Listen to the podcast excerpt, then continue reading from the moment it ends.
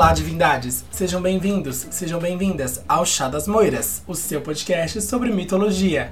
Meu nome é Caio Augusto e eu serei seu guia nessa jornada incrível pelo mundo dos mitos gregos e romanos. No episódio de hoje, iremos conhecer a infindável lista de amantes de Zeus. Portanto, se acomode, pegue a sua xícara de chá e venha comigo!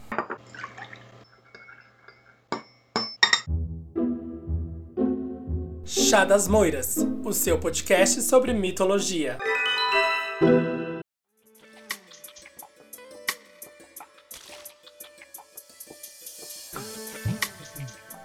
Bom, divindades, semana passada a gente não teve episódio porque eu tive um problema com o computador que eu gravo. Eu não gravo num computador meu porque eu não tenho, eu gravo no PC gamer do meu irmão. Mas ele pegou um vírus porque meu irmão não sabe aparentemente usar a internet sabe jogar LOL, mas não sabe usar outras coisas na internet. E aí teve que desinstalar tudo, inclusive o programa com o qual eu gravo, o áudio, e aí não deu tempo de reinstalar e resolver. Então estamos voltando essa semana aí com esse episódio que era para ter rolado na semana passada. Eu falei que a gente ia vir aí com mais aventuras amorosas proibidas. E essa semana a gente vai falar sobre as amantes de Zeus.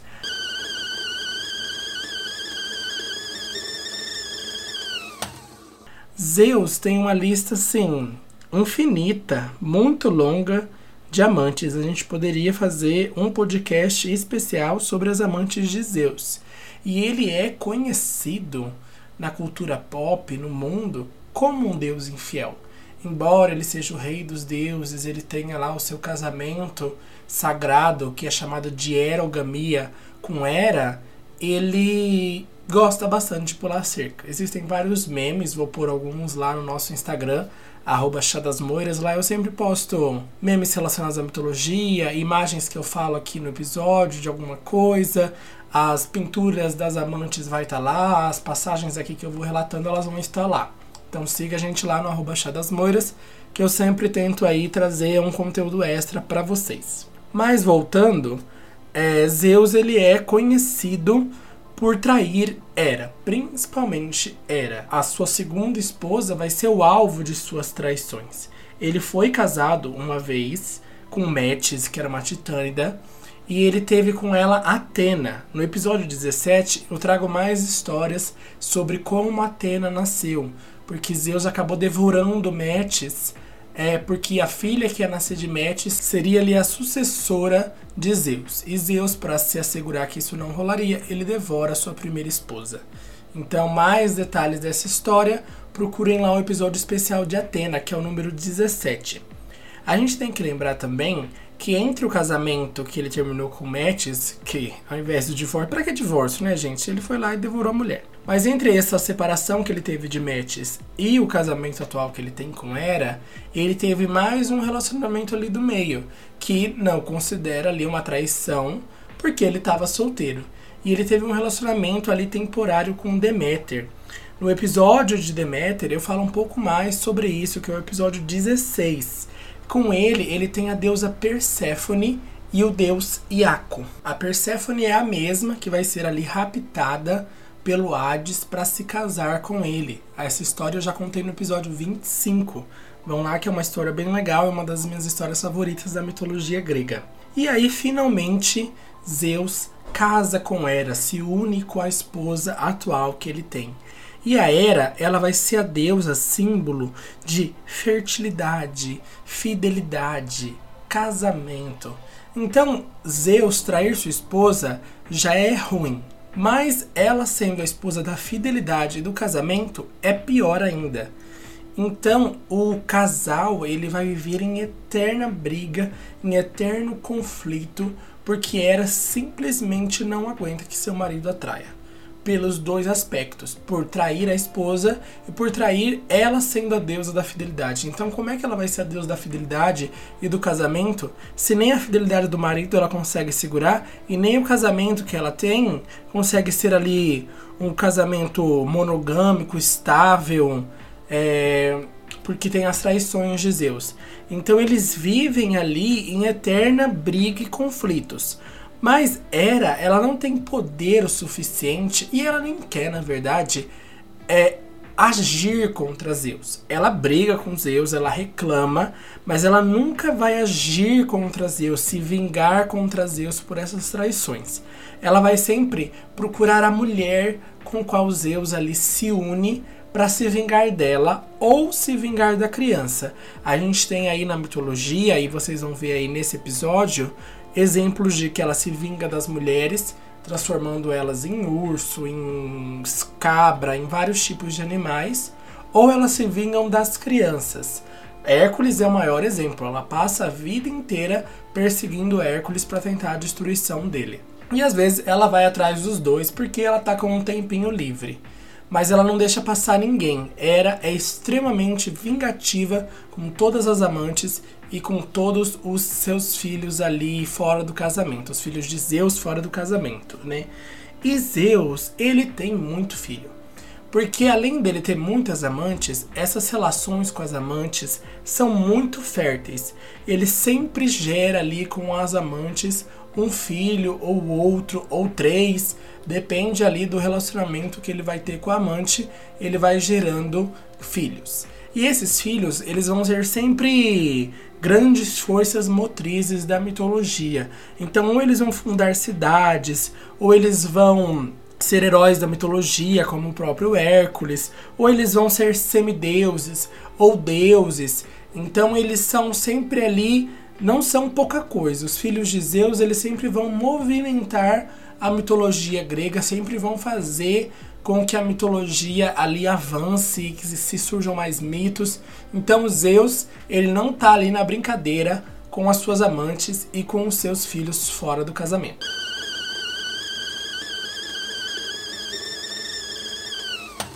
Como vocês podem ter visto no título desse episódio, essa é só a parte 1 da lista das amantes de Zeus. E mesmo assim, eu não vou tratar de todas as amantes. Eu vou fazer um apanhado geral ali, dar um panorama para vocês da maior parte das histórias das amantes mais famosas ou não tão famosas, para não deixar algumas de fora ali que são é, menos relevantes. Mas eu vou trazer aí um, um leque bem grande de amantes para que vocês conheçam aí num geral. Mas Zeus teve muita amante, a lista é muito grande. Então eu vou só trazer aí um panorama geral que ainda assim vai ser dividido em dois episódios. Talvez role até um terceiro episódio especial só sobre uma das amantes, mas eu ainda estou pensando aí. Eu vou deixar duas grandes amantes, talvez as maiores amantes, de fora dessa lista. Por quê? Porque elas vão ter os seus episódios próprios. Elas são Danae, que vai ser a mãe de Perseu, e Alquimena, a mãe de Hércules. Então, os dois filhos mais famosos de Zeus vão ser esses heróis: Perseu, que é quem matou a Medusa, e Hércules, que não precisa de apresentação. Ele acho que é a história da mitologia mais conhecida no mundo atual. Acho que mais que a Guerra de Troia, Hércules é mais difundido, então vocês sabem quem é Hércules. E eu vou deixar tanto a Danae quanto a Alquimena de fora, porque quando eu for contar a história desses heróis, eu vou contar esse mito de origem de como eles nasceram. Então, fiquem ligados aí nos episódios desses heróis que eu vou trazer essa história. Tem outras amantes que eu já tratei em episódios anteriores. Então eu não vou aqui me delongar nelas, não vou me aprofundar, porque você pode ir lá no episódio específico para ouvir a história dela. Eu prefiro que você vá no episódio específico ouvir a história porque a, a pesquisa lá ela é maior, ela traz mais detalhes e vocês vão curtir, né? Mas como eu sou legal, como eu sou bonzinho, eu vou relembrar vocês agora as amantes que já passaram por esse podcast. A primeira amante que eu tratei aqui no podcast foi Leto. Ela é a mãe de Artemis e Apolo. Lá no episódio 21 eu conto melhor a história dela. Mas a Leto foi aquela que Zeus a engravidou ali dos gêmeos, porque Artemis e Apolo são irmãos gêmeos, e era com grandes ciúmes proíbe que em qualquer lugar da Terra ela possa ter seu filho. Aí ela acaba achando uma ilha e fala: ah, agora eu vou conseguir ter meus filhos. Que nada. Era ainda proíbe depois disso que a deusa Ilítia, que é a deusa do parto, ajudasse a pobre da Leto a ter seus filhos. Então ela sofre nove dias e nove noites até conseguir dar a luz aos gêmeos. Mas ainda assim a Leto vai sofrer um pouco e os gêmeos também vão sofrer um pouco na mão de Hera. Ouçam o episódio 21 que vocês vão saber mais dessa história. A outra amante que eu já abordei foi Calisto. Ela foi abordada no episódio 22, que fala especificamente sobre a deusa Artemis, a deusa da caça. A Artemis é uma deusa que é virgem. Ela nunca se relacionou com homens, ela tem essa coisa de viver na natureza, com um secto, com várias mulheres ali, que há mulheres também virgens, que a seguem. E as mulheres que seguem Artemis, elas têm que honrar esse voto de virgindade, de castidade, porque a própria deusa a quem elas são consagradas é assim. Só que Zeus ele vê a jovem Calisto ali, ele se apaixona por ela e ele vai se transformar na Artemis, ele vai se transfigurar na Artemis para ter relações sexuais com Calisto. E aí Calisto acaba engravidando, Artemis descobre, transforma Calisto numa ursa e faz com que os cachorros ali que Artemis tinham devorem a ursa. Existem outras versões do mito que dizem que Zeus transformou a Calisto em ursa para que Hera não conseguisse achar Calisto e aí Hera claramente descobre e faz com que Artemis casse a Calisto, e aí Artemis vai matar a Calisto. E tem versões que dizem que a própria Hera transformou a Calisto em urso e fez com que Artemis caçasse a Calisto. E existe uma última versão que diz que Calisto deu luz a seu filho, se transformou em ursa e ficou ali vagando na floresta. Anos depois, o seu filho, já adulto, encontra sua mãe ela vai ali tentar abraçar ele na forma de ursa e ele mata a Calisto. A Calisto é quem dá origem à constelação da Ursa Menor e o filho dela, a Ursa Menor. Então, mais detalhes dessa história no episódio 22. E no episódio 24, eu abordei Semele. Semele era uma princesa que foi a mãe de Dionísio, ela ficou ali grávida e Zeus prometeu para ela que ela podia ter qualquer coisa que ela quisesse. Hera foi esperta e se infiltrou ali na corte da Semele, transformada numa serva, e cochichou no ouvido da Semele: Hum, será que esse cara aí é mesmo Zeus? Eu acho que você devia pedir para ele se transformar é, na versão original dele, na versão plena de Deus dele, para que você tenha certeza. E o que acontece? Nenhum ser humano pode ver a versão original dos deuses porque ele é automaticamente carbonizado. Só que Semele foi pedir, Zeus falou: Tem certeza? Ela falou: Tenho e você me prometeu, então você tem que cumprir. E ele cumpre e Semele acontece o que se esperava e Semele pega fogo e é carbonizada. E aí Zeus consegue resgatar da barriga dela o Dionísio e costurar o Dionísio na coxa dele, onde ele vai terminar ali seu período de gestação. Mais detalhes dessa história aí da morte da Semele e da vida do deus Dionísio você encontra no nosso episódio 24.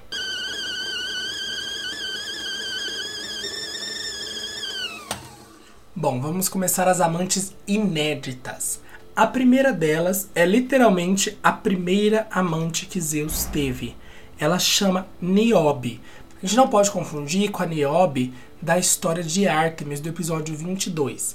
Lá naquele episódio, a gente conta a história da Niobe, que teve 14 filhos e falou que Leto, a mãe de Artemis, e Apolo era meio fraca ali da vida, porque ela só tinha dois filhos e a Niobe tinha 14, e aí Apolo e Artemis se juntam e matam os 14 filhos da Niobe. Mais detalhes dessa história lá no nosso episódio 22. Mas essa não é a Niobe que Artemis mata os filhos. Ela é a primeira amante de Zeus. E o filho que vai nascer dessa união vai ser o jovem Argos.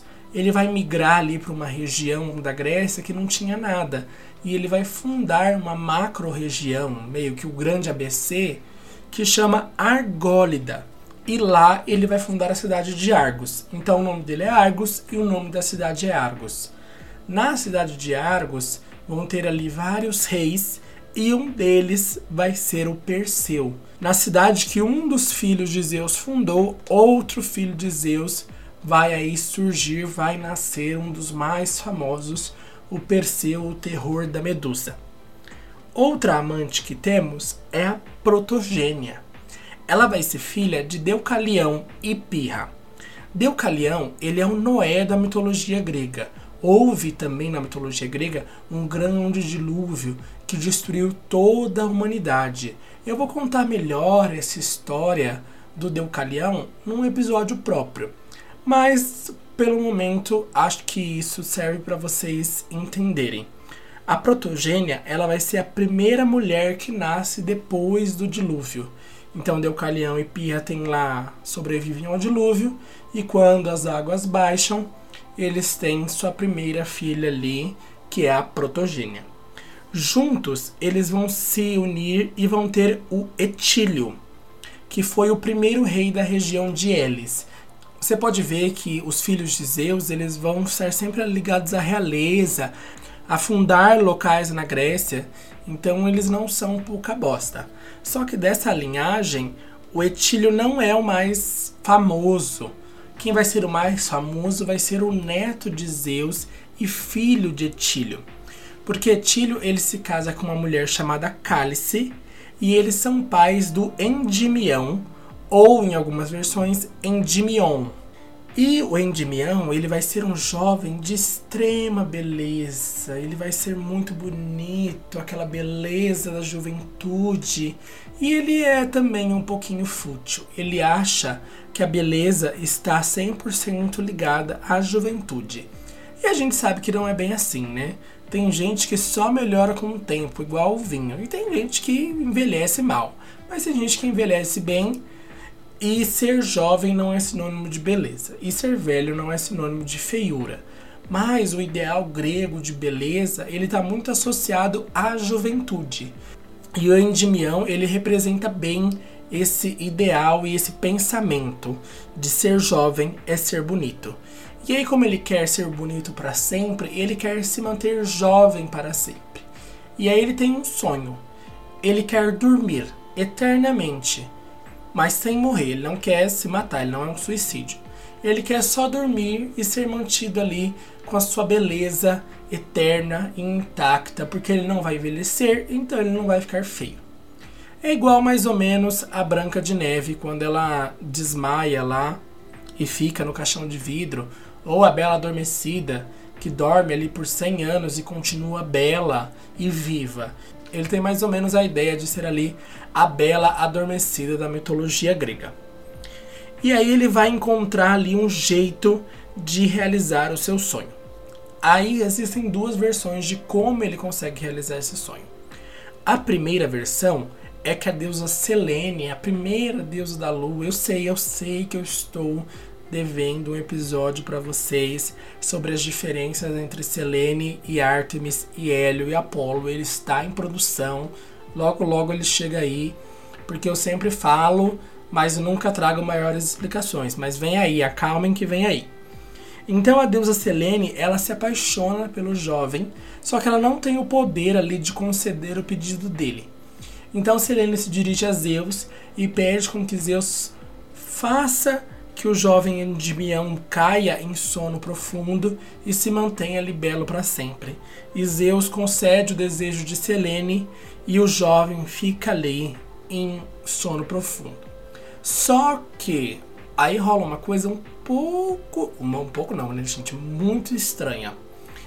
A Selene toda noite se unia ao Endymion, transava com ele dormindo. Estranho, estranho, estranho, estranho. E foi uma paixão incontrolável. Eles deram à luz a 50 meninas de extrema beleza. É as 50 meninas da música da Duda Beat. Não fala que ele tinha ali mais de 50 meninas? Então, é as filhas do Endymion com a Selene. Existe outra versão, e aqui uma versão homoafetiva, que o deus Hipno, o deus do sono, se apaixona pelo jovem Endymion. E nesse caso, ele tem o poder que Selene não tinha de dar ali conceder o desejo que o jovem queria. Então Hipnos concede ali ao jovem o desejo de dormir eternamente. E também acontece a mesma coisa. O Hipnos também tem relações sexuais com Endymion ali em coma eterno, em sono eterno. O que é bem estranho para mim. É, isso é uma coisa muito estranha. Eu fiquei assim, meu Deus, o que, que é isso? A mitologia tem ali nos seus momentos muito sombrios.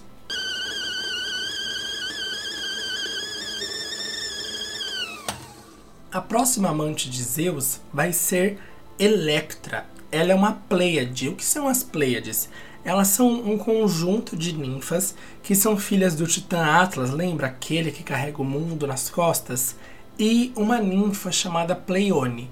E eles têm essas filhas que são conhecidas como Pleiades. E com Electra, Zeus tem Iásio e Dárdano. O Iásio a gente já ouviu falar, no episódio de Deméter, que é o 16. Ele que ali na festa de casamento de harmonia sai do meio da festa, se une a Deméter e quando ele volta, Zeus percebe que eles tiveram ali uma relação sexual e Zeus mata o pobre do Iásio.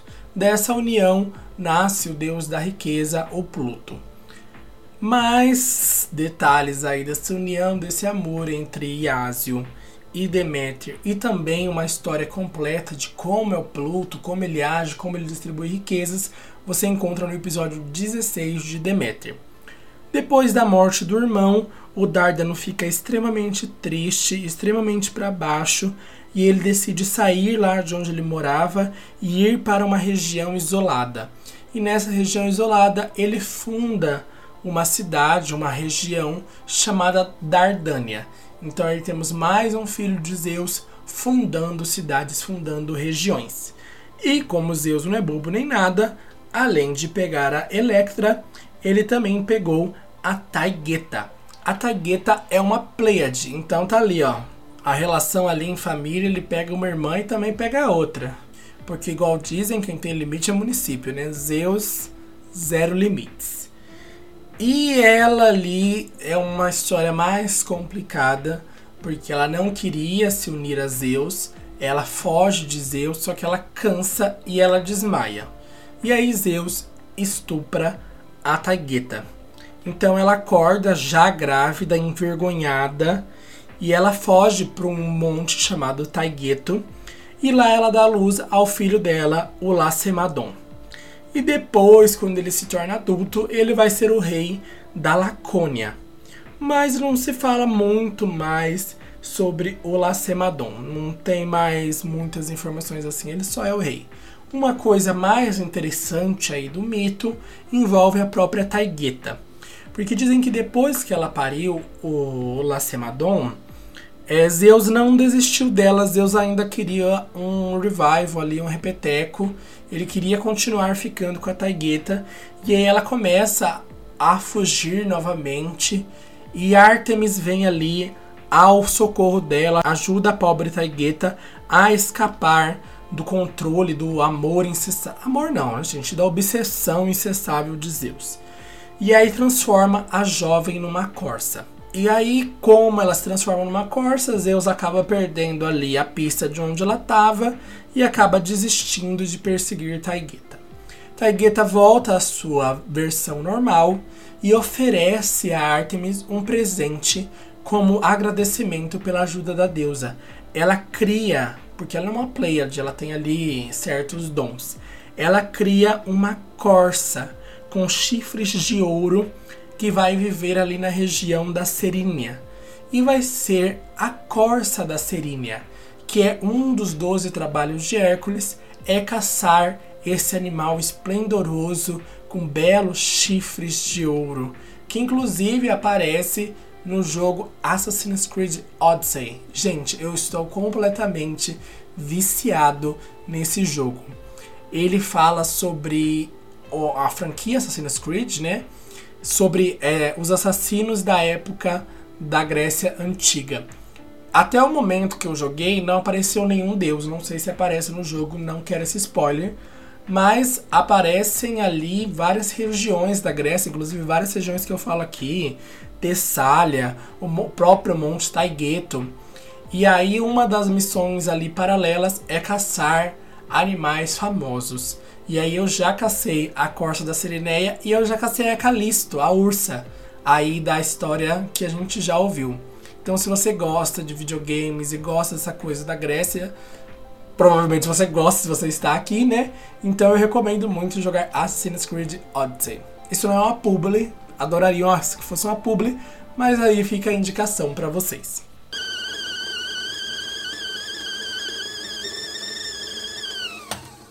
E a última amante de hoje é Dia. Sim, a rede de supermercados. Por isso que existem várias, porque elas são todas filhas de Zeus. Não. Dia era uma princesa dos povos láptas que moravam ali na região da Tessália. E Zeus vai, se apaixona por ela e se une ali a ela. Não tem nenhuma grande história de uniões. Eu tô guardando as grandes histórias de uniões pro próximo episódio. Quando Zeus vira um touro, quando Zeus vira um cisne, quando Zeus vira um pássaro, quando Zeus vira uma nuvem, quando Zeus vira uma chuva de ouro, tudo isso eu tô guardando pro próximo episódio para ali, ó, guardar um saborzinho, uma coisinha para vocês virem escutar a parte 2. Mas a união é normal e eles vão ter ali Pirito como filho. E ele vai ser mais famoso por ele ser amigo de um outro semideus, filho de Poseidon. Estou falando aqui de Teseu, o homem que matou o Minotauro. Só que essa amizade deles começou com uma inimizade, mais que amigas, né? Rivais. Perito ficou sabendo da fama do Teseu e quis ali desafiar o jovem príncipe para um duelo. E aí eles se encontram lá no local do desafio que era em maratona. E quando chega lá, Perito fica encantado pela majestosidade e a beleza de Teseu. E aí ele desiste de lutar com o jovem. Existem algumas versões que dizem que esse deslumbre foi ali recíproco. Tanto Teseu quanto Pirito gostaram ali um do outro e é assim que é o mito do surgimento da broderagem. Porque eles se dão a mão, ai, você é bonito, você também é bonito, vamos ser amigos. E assim surgiu a broderagem na mitologia grega. E aí juntos eles vão protagonizar várias aventuras. A mais famosa dela é a Centauromaquia, que vai ter um episódio próprio, mas aqui brevemente o que, que acontece. Perito ia se casar com Hipodâmia, e no dia do casamento, vários centauros invadiram a festa, raptaram a hipodâmia, raptaram outras mulheres e iam levar ali com o objetivo de violentá-las. E aí, tanto Teseu quanto Perito caçam os centauros e conseguem reaver as mulheres. A história é bem mais longa e bem mais completa que isso, mas para um primeiro momento aqui serve para vocês entenderem como funcionava essa amizade entre Teseu e o jovem Perito. A maior aventura que eles vão viver juntos e a derradeira, a última aventura que eles vão viver juntos, é uma coisa bem curiosa. Porque o que acontece? Pouco tempo depois do casamento com Hipodâmia, ela vem a falecer. E aí Perito fica viúvo Teseu também é viúvo nessa época, e aí eles dizem que, como ambos são filhos de deuses, Teseu sendo filho de Poseidon e Pirito sendo filho de Zeus, agora eles só se uniriam com semideusas.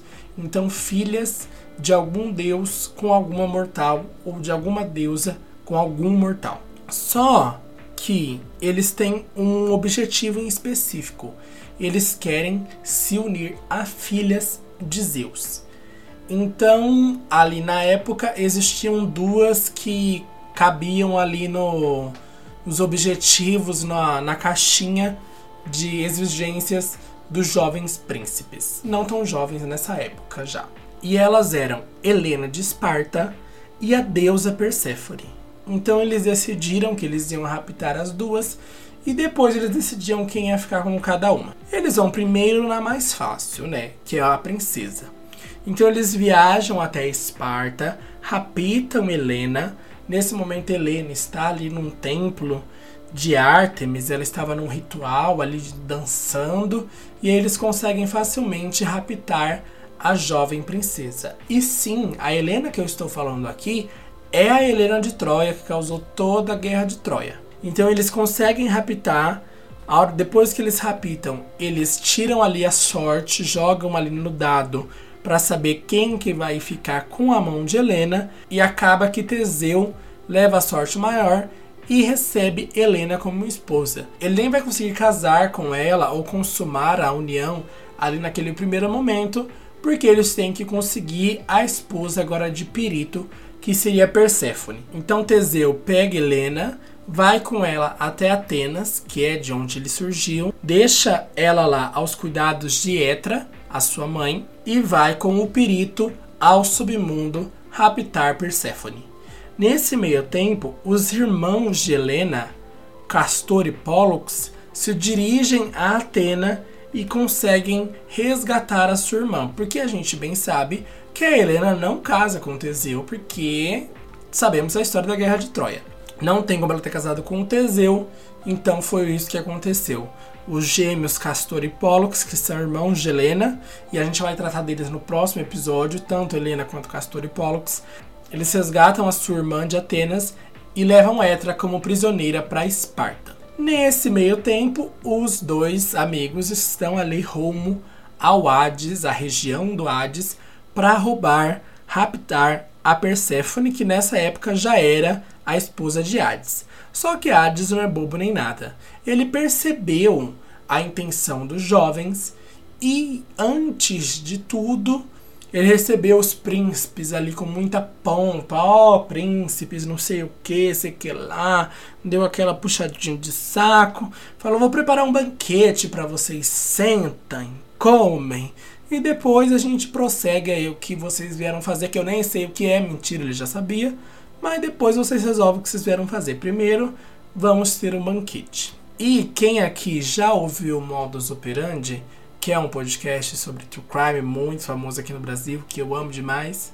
Beijo, Carol Moreira, beijo, Mabê. Elas têm uma máxima que é não faça o teste do polígrafo. Para entender, vamos lá escutar o podcast das meninas.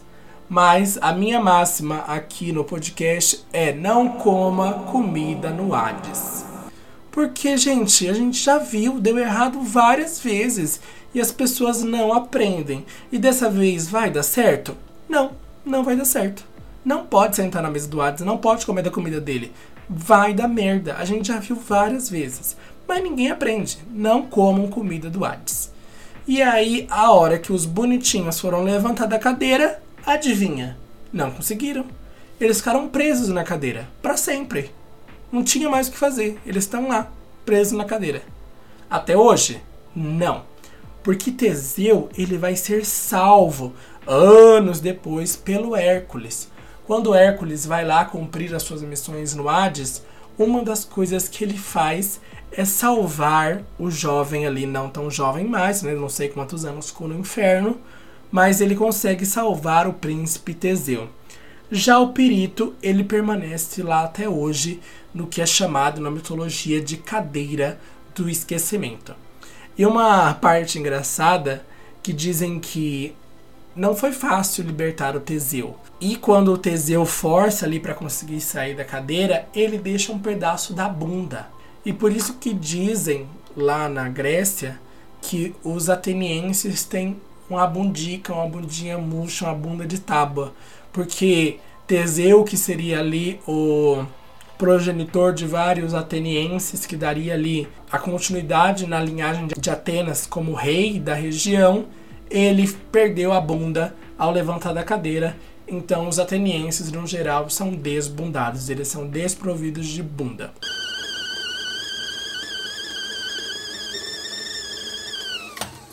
Bom, divindades, chegamos ao final de mais um episódio sobre as amantes de Zeus. Como a lista é longa, a gente vai ter uma parte 2 desse episódio que vai sair na próxima semana. Então voltem aqui que ainda tem Zeus se transformando em nuvem, tem Zeus se transformando em cisne, tem Zeus transformando em várias coisas ali para se unir às mais diversas mulheres e dando origem aos mais diversos reis e heróis da mitologia grega. Se você gostou desse episódio, se você está gostando do nosso podcast, não deixe de compartilhar ele com seus amigos, colegas, professores. Difunda o nosso podcast para que mais pessoas conheçam. Outra forma de apoiar o podcast, difundir, é você avaliar a gente nas plataformas que você escuta, porque a gente está disponível em todas as plataformas, e em especial no Spotify, agora também tem como avaliar. Você vai lá no perfil do podcast, escolhe ali um local de avaliação e dá cinco estrelas. Mas tem que ser cinco estrelas, viu? Porque ó, as moiras estão de olho. Então você dá 5 estrelas e pronto, está registrada sua avaliação. O Spotify vai entender que esse conteúdo é relevante e vai separar ali, vai mandar para mais pessoas. A gente também tem o nosso Instagram, arroba Moiras, como eu disse lá no começo do episódio. Lá eu coloco curiosidades, coloco artes, pinturas sobre o que eu estou falando aqui. Vai ter imagem do Endimião dormindo, vai ter imagem do perito preso, vai ter imagem da Costa da Serineia. Então eu trago ali o máximo de imagens que o carrossel permite para que vocês tenham um, um visual do que eu falo aqui. Se você tem alguma dúvida, algum questionamento, alguma sugestão ou alguma profecia vinda direto do Oráculo de Delfos, nos mande um e-mail para chadasmoiraspodcast.gmail.com Bom, divindades, que as moiras girem a roda da fortuna ao seu favor e nos vemos no próximo episódio com mais amantes dessa lista longa, longa, longa, longa, longa, longa, longa, longa, longa que Zeus tem aí no currículo. Então, até lá. Tchau, tchau.